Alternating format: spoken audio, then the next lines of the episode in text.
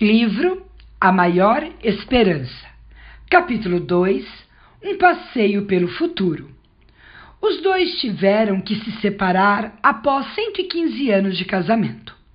A relação era considerada a mais duradoura do mundo, até que Bibi começou a atacar o marido. Chegou a arrancar um pedaço dele. A coisa ficou violenta mesmo.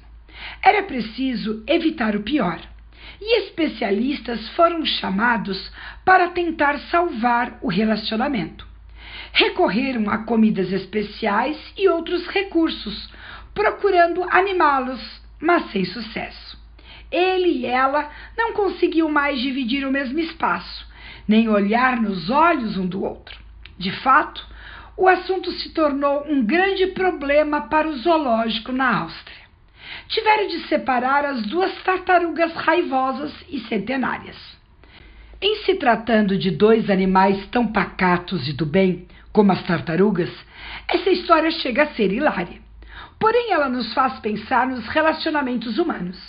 Em períodos muito mais curtos do que 115 anos, temos visto fortes laços se desfazerem. Não só casamentos, mas os vínculos entre pais e filhos, irmãos e irmãs, parentes e amigos de longa data estão sendo cortados por qualquer motivo. Como nunca antes, discussões azedam o clima dos almoços em família e motivam graves ofensas nas redes sociais. Vivemos em uma era de profundas diferenças e discórdias. Jesus mesmo disse que em nossa época, por se multiplicar a maldade, o amor se esfriaria em muitos corações. Mateus 24, 12. Enquanto a temperatura dos oceanos sobe, causando o aquecimento global, a temperatura dos relacionamentos despenca, congelando corações. Pessoas sofrem sozinhas com seus problemas porque não têm com quem os compartilhar calam suas lágrimas, trabalham duro, buscam uma carreira bem-sucedida, mas seus sentimentos estão amortecidos e se esfriam pelo medo de amar. Em vez de se abrirem para a luz do sol, fecham todas as janelas da alma e tateiam sozinhas na própria escuridão.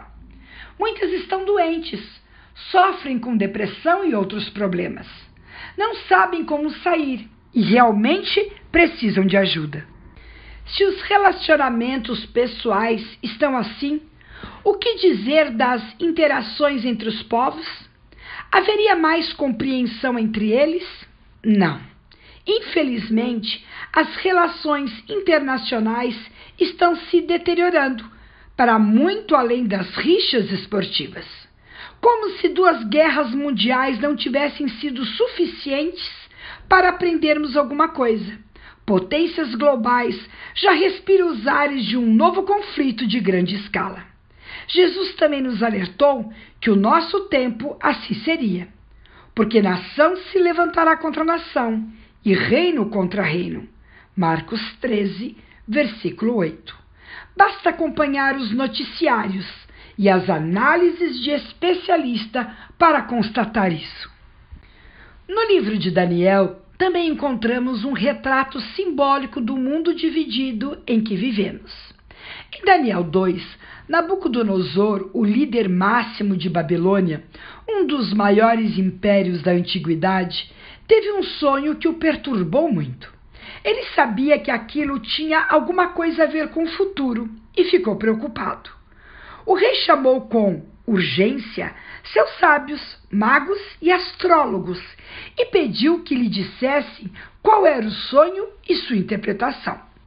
Logicamente, eles não tinham o que dizer, pois não podiam ler o que estava na mente do imperador. A resposta deles foi clara: Não há nenhum mortal sobre a face da terra que possa fazer o que o rei exige.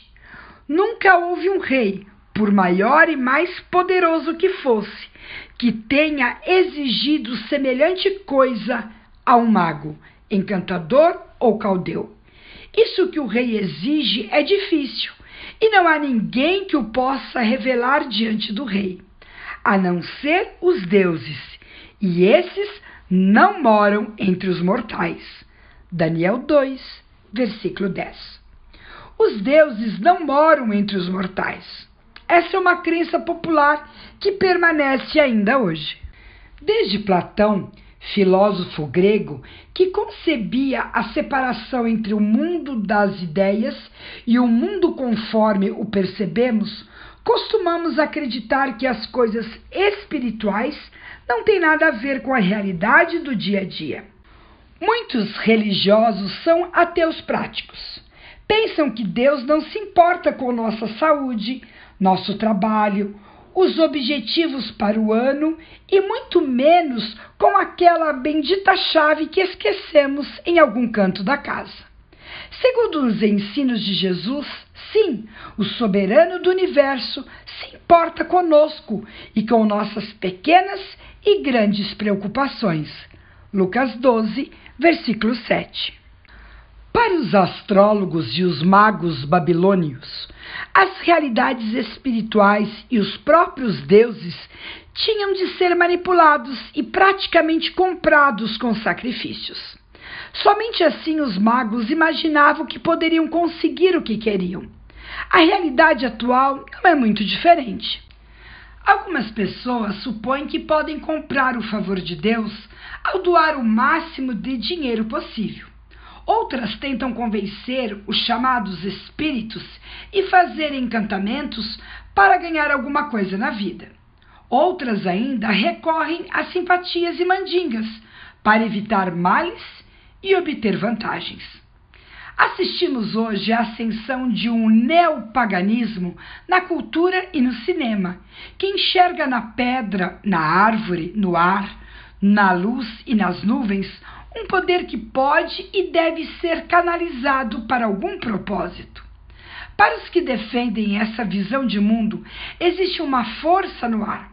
Daí o grande sucesso de filmes como Avatar, Harry Potter e Star Wars. Na perspectiva bíblica, porém, existe uma distribuição muito clara entre as coisas vivas e as não vivas, entre a criação e o Criador.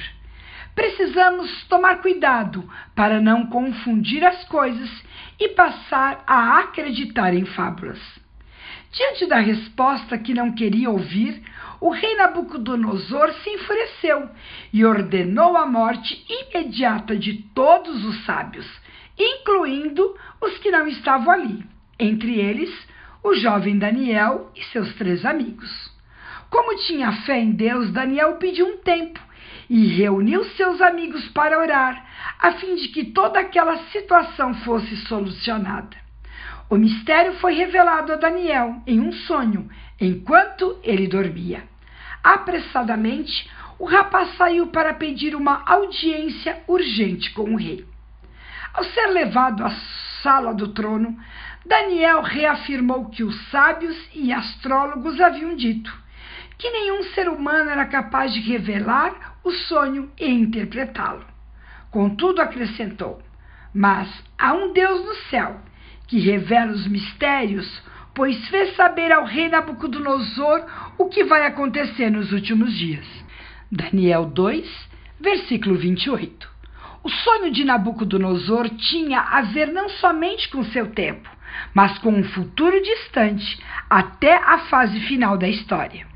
No sonho, o rei havia se deparado com uma imensa e extraordinária estátua metálica. A cabeça era composta de ouro, peito e braços de prata, quadril de bronze e pernas de ferro. A mesma sequência de quatro impérios também é simbolizada como feras monstruosas em Daniel 7. A primeira semelhante a um leão alado, a segunda como um urso, a terceira como um leopardo de quatro cabeças e quatro asas, e a última como um animal terrível e espantoso. Cada parte da estátua representa um império, a começar por Babilônia, seis séculos antes de Cristo. Depois viriam outros três impérios, com um domínio cada vez mais extenso e decadente. Em certo momento na visão, uma pedra cai com força do céu e atinge os pés da estátua, reduzindo-a a pó. e a pedra se torna uma grande montanha que representa o reino de Deus, o qual substitui os antigos impérios humanos. Nos livros de história, notamos que quatro grandes impérios dominaram o mundo antigo desde o fim do sétimo século a.C. Babilônia, 605 a 539 a.C., Pérsia ou Média Pérsia, 539 a 331 a.C., Grécia ou Império Greco-Macedônico, 331 a 168 a.C., e Roma, 168 a 476 d.C. Os três primeiros são mencionados por nome no livro de Daniel, nos capítulos 2 e 8. Todos subjugaram o povo judeu e o perseguiram em algum momento. O Império Romano, o último da lista, seria o mais feroz, segundo Daniel 7. Os romanos crucificaram Jesus, destruíram Jerusalém, baniram os judeus de sua terra e perseguiram os cristãos por séculos. No entanto, a visão de Daniel não para por aí. Depois das pernas de ferro, vêm os pés de ferro e barro, já mencionados. Essa parte da estátua é importante, pois, em primeiro lugar, os pés de ferro e barro representam a última fase da história humana. São um retrato do próprio mundo atual. Em segundo, porque simbolizam a fragmentação dos países herdeiros dos antigos impérios. Na explicação de Daniel, o antigo império se dividiria em reinos que não se ligariam um ao outro. Desde a queda do Império Romano, ninguém conseguiu formar outro império. A partir de então, a Idade Média se estabeleceu na Europa, com reinos fracos e isolados. Quando ela acabou, formaram-se pouco a pouco os estados nacionais que deram origem aos países que conhecemos hoje, nações que não mais formam um só império. Após o fim da Idade Média, que se prolongou por mais de mil anos, não faltaram tentativas de erguer um governo europeu único. O Sacro Império Romano Germânico, a Espanha de Filipe II, a França de Napoleão Bonaparte e a Alemanha de Hitler tentaram impor seu domínio, mas esbarraram em tempestades marinhas, nevascas sem precedentes e a determinação dos inimigos, que em grande parte impediram a realização de suas pretensões. Poderosos exércitos muçulmanos tentaram dominar a Europa repetidas vezes, mas sem sucesso. Por outro lado, o Oriente Médio, a Ásia, a América e a África também não se sujeitaram por muito tempo à Europa colonialista. Daniel ainda disse: procurarão se misturar por meio de casamentos, mas não se ligarão ao outro, assim como o ferro não se mistura com o barro. Daniel 2, versículo 43. Embora todos os reis europeus tivessem parentesco entre si no século XIX, nenhum deles conseguiu formar um governo unido. Eram ferro e barro, fortes e fracos, tinham interesses conflitantes e disparidades que os impediam de se unir. Essa novela é longa e seus capítulos se estendem até nossos dias. Nos últimos anos, o mundo acompanhou com atenção a crise na União Europeia, em que certos países ameaçam deixar o superpoderoso bloco político e econômico. A perspectiva de saída do Reino Unido da União Europeia, o Brexit, abalou os mercados mundiais.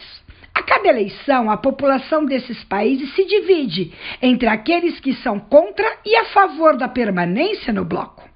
Essa fragmentação reflete de modo evidente a imagem dos pés de ferro e barro da visão de Daniel 2. De importância essencial para nosso tempo é o fato de que essa visão descreve o cenário que precede a última grande revolução da história. O quadro geral de ferro e barro, de desunião e fragmentação, anuncia o fim de uma longa história. Avisa-nos que Deus está para intervir neste mundo. Na conclusão da visão, uma imensa pedra lançada do céu e atinge os pés da estátua, a qual é desintegrada e forma uma grande montanha que enche toda a terra. O lançamento da pedra, sem auxílio de mãos humanas, Daniel 2,34, representa o reino de Deus.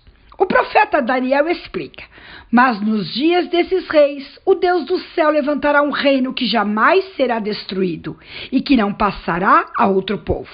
Esse reino despedaçará e consumirá todos esses outros reinos, mas ele mesmo subsistirá para sempre. O grande Deus revelou ao rei o que vai acontecer no futuro. Certo é o sonho e fiel é a sua interpretação. Daniel 2, versículos 44 e 45. Por conhecer essa mensagem bíblica poderosa, Geraldo Marski, um jovem alemão que havia emigrado para o sul do Brasil, recebeu uma carta de seu irmão que morava na Alemanha em 1939. Ele disse que Hitler estava convocando jovens a voltar para a pátria-mãe com todas as despesas pagas a fim de lutar na guerra. Havia promessas de triunfo da Alemanha, que dominaria a Europa e lideraria o mundo. Marx rejeitou o convite, dizendo que, segundo as profecias de Daniel 2, a Alemanha não ganharia a guerra. Ao fim dos conflitos, o irmão de Marx que acabou sendo morto em batalha. Franz Heysel não pôde escapar. Pai de família e veterano da Primeira Guerra, ele morava na Alemanha e foi convocado para lutar na Segunda Guerra Mundial, quando tinha cerca de 40 anos de idade. Homem de fé e pacifista convicto, jogou sua arma em um lago e fez uma pistola falsa de madeira, pois preferia morrer a matar alguém. Ele atuava na Companhia 699 dos Pioneiros, que ia diante das tropas construindo pontes. Hazel, inclusive, avisava judeus para que fugissem antes que as tropas da SS chegassem. Não feriu ninguém, nem roubou objetos em toda a guerra e, felizmente, escapou com vida. Sua história impressionante é contada no livro Mil Cairão ao Teu Lado. Ele confiava na visão do profeta Daniel. Céticos podem considerar a visão de Daniel 2 uma invenção antiga, mas ela se revela, no mínimo, uma incrível coincidência. Você não acha? Mais do que isso, é um esboço simples que pode ser confirmado em qualquer livro de história do sexto ano escolar. A sequência de impérios, sua fragmentação e as tentativas de uni-los são evidentes nos livros didáticos, nas notícias estampadas nos jornais ou nas postagens das redes sociais. O cenário atual de dissensão e afastamento entre as pessoas, comunidades, classes sociais, bairros, cidades, estados, regiões e país nos faz refletir. Ao mesmo tempo em que se busca alcançar uma liberdade e uma individualidade ideal, isso também dificulta a convivência entre as pessoas. O jeito de ser de um pode ser ofensivo ao outro. Sabemos que temos muitos benefícios em nos apoiar mutuamente, em pensar no coletivo, agindo com civilidade, mas temos igualmente dificuldade em aceitar as diferenças. Esse profundo quadro de discórdia entre as pessoas e as nações é profético. Sem destruir a individualidade e a diversidade, as amargas divisões, os ressentimentos e mágoas somente serão revertidos com o retorno de Jesus a este planeta. Quando veio pela primeira vez, Cristo foi o poderoso imã que atraiu o mundo a si. Como ele mesmo disse: E eu, quando for levantado da terra, atrairei todos a mim. João 12, versículo 32. Quando ele voltar, não será diferente todos os olhos se voltarão a ele. Leia isso no próximo capítulo. Jesus atraía a si multidões ansiosas por ouvir suas palavras de vida.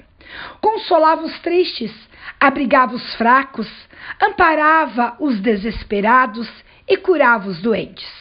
Cativava pequenos e grandes, mestres e iletrados, civis e militares, judeus e romanos, céticos e religiosos, ricos e pobres, jovens e velhos, honestos e corruptos, colaboradores e nacionalistas, senhoras e prostitutas, os amáveis e os marginalizados. Até as crianças gostavam de estar perto dele. Era firme e amoroso, intenso, porém seguro. Sua personalidade completa e equilibrada e seu poder de atração eram praticamente irresistíveis. Tinha o mundo a seus pés. Sua vida dividiu a história, mas ele a entregou voluntariamente na cruz. Foi levantado com os braços abertos e mãos perfuradas, como um sinal inconfundível do amor de Deus pela humanidade. Regou a terra com o próprio sangue e plantou nela a semente de um novo tempo. Quanto mais perto ficamos de Jesus, mais perto chegamos uns aos outros. Bem junto a Ele, quebramos as crostas de gelo e finalmente aquecemos o coração. Seu amor incondicional nos inspira a amar sem reservas e a redescobrir o quanto as pessoas são únicas. Aprendemos a ser menos críticos e mais tranquilos e bem-humorados. Aprendemos a dar um desconto para as falhas e dificuldades alheias. Deixamos o mar revolto das desavenças e passamos a navegar tranquilos pelas águas serenas da paz. A missão do rei que deu a vida pelos seus súditos se completará somente quando ele retornar. Sua vinda terá sérias implicações para o mundo como conhecemos, mas será uma imensa alegria para aqueles que o esperam. Leia o capítulo 4. Jesus é a pedra que destrói a estátua na visão de Daniel. É o resgatador da humanidade e o fundador do reino de Deus. Mudará o atual estado de corrupção, injustiça, discórdias e morte, trazendo amor e união. A palavra voltarei de São João 14, 3 é sua maior promessa e nossa maior esperança. Se você está triste, sozinho, ferido ou preocupado com amanhã, encontre calor e alívio e cura nessas palavras. Chega mais perto. O mesmo Senhor que dirige a história pode, com toda certeza, dirigir sua vida. Sim, ele se importa com você. Deus se interessa pelo que você está passando e tem poder para abençoá-lo ou abençoá-la. Abra o coração e convide Jesus para entrar nele. Quando ele entra na vida de uma pessoa, as trevas se dissipam e o medo vai embora. A paz, a esperança e a alegria tomam o lugar da tristeza. Fim do capítulo 2.